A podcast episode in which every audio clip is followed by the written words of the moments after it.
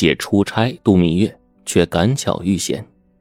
一对新婚小夫妻在陌生的海岛上遇到一连串的怪事张海呢，大学毕业后在一家公司当翻译。最近呢，他苦追了八年的女友柳梅终于和自己结婚了，这让他感到无比的幸福。可面对即将到来的蜜月旅行，他却愁眉不展。原来呢。张海出身农村家庭，这次操办婚礼的钱是他工作几年的积蓄，而原本留作蜜月旅行的钱却临时给了父母，用来翻修老房子。小两口办完婚礼，柳梅高高兴兴地为巴厘岛的蜜月之行做起了准备。张海几次想把情况告诉柳梅，却还是张不开嘴。柳梅是城市姑娘，长得漂亮，身边的追求者也多。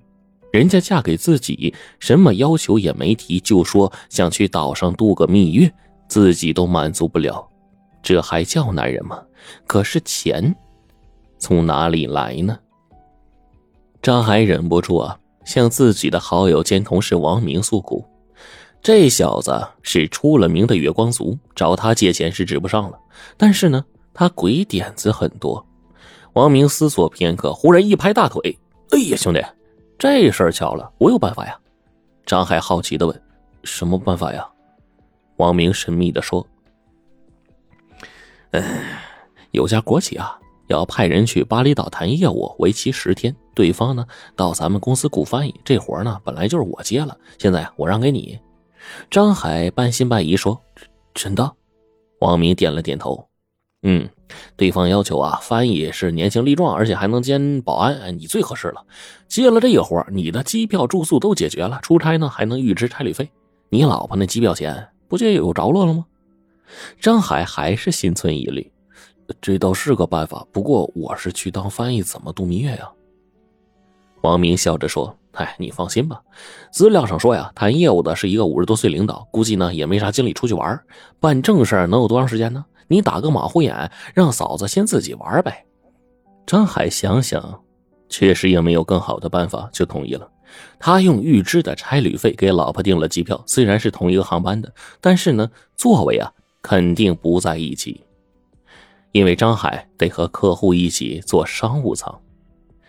到了出行这一天，柳梅高高兴兴的和张海呢坐车来到机场。时间还早，见柳梅在看书，张海趁机给客户打电话，约她呀在稍微远点的位置见面。不一会儿，客户就到了，一身西装，体态微胖，地中海发型，红光满面，不怒自威。张海赶紧上前握手：“哎，赵总，呃，资料我看过了，这次呢出国是考察引进设备，我一定配合好的。”赵总看了看高大健壮的张海。点了点头，满意的坐下了。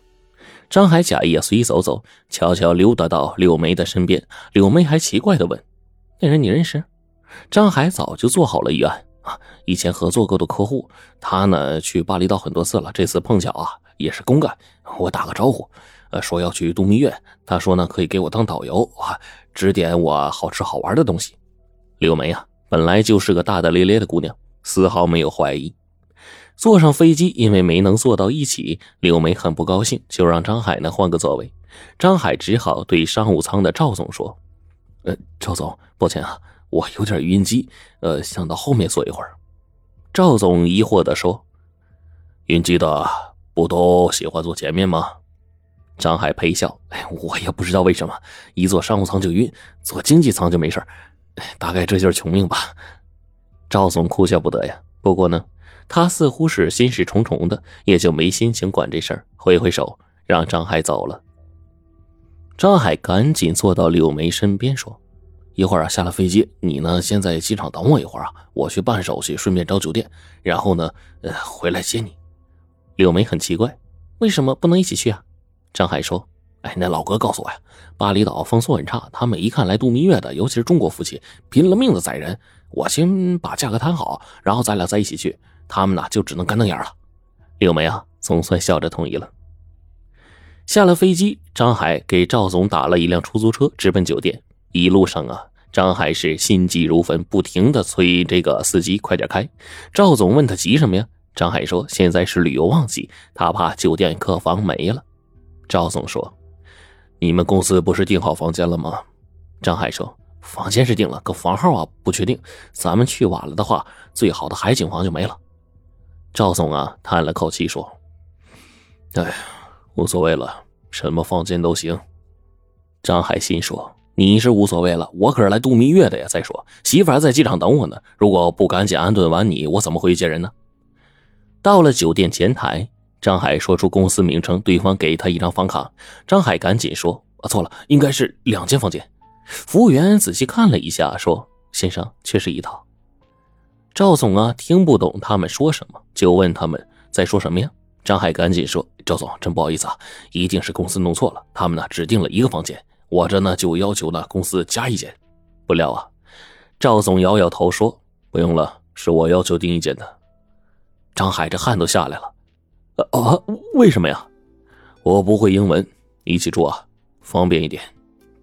张海心里暗暗叫苦啊，但也不敢说什么。两个人进了房间，张海就说：“赵总啊，呃，您呢先休息一下，睡个午觉啊。”赵总呢确实很累，躺下就睡着了。张海火急火燎跑回去，打车直奔机场，接上柳梅。张海呢带她直奔酒店，看到酒店旁边有一个露天巨幕影院，张海灵机一动，拉着柳梅往电影院走去。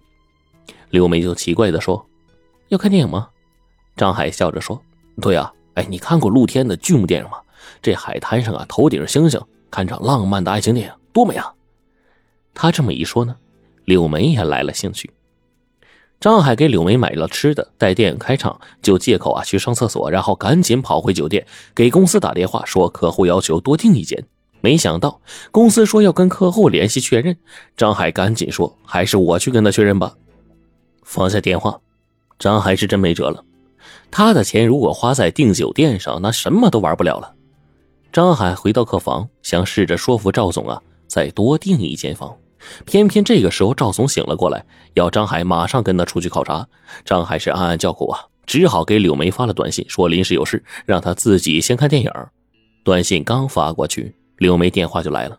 张海小声说要去看看有什么旅游景点，就先挂了。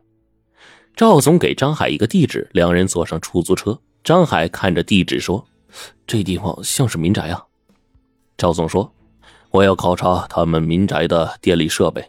他们呢，本来有个翻译，前几天辞职了。一会儿有人跟我接洽，你记住一点，不管听到什么，都是我们谈生意的术语，明白吗？”张海一愣：“术语？”赵总点了点头：“嗯，就是黑话。”张海懂了啊，我爸以前卖过牛，牛贩子都说黑话。呃，外行听不懂。赵总啊，高兴的说：“啊，对对对，就是这样。”到了目的地，赵总打开免提，对方说了一通英文。张海听完就翻译说：“啊，对方说风大，今天不见面了，明天再联系你。”赵总愣了一会儿说：“啊，这是黑话，意思啊，就是设备还没调试好。”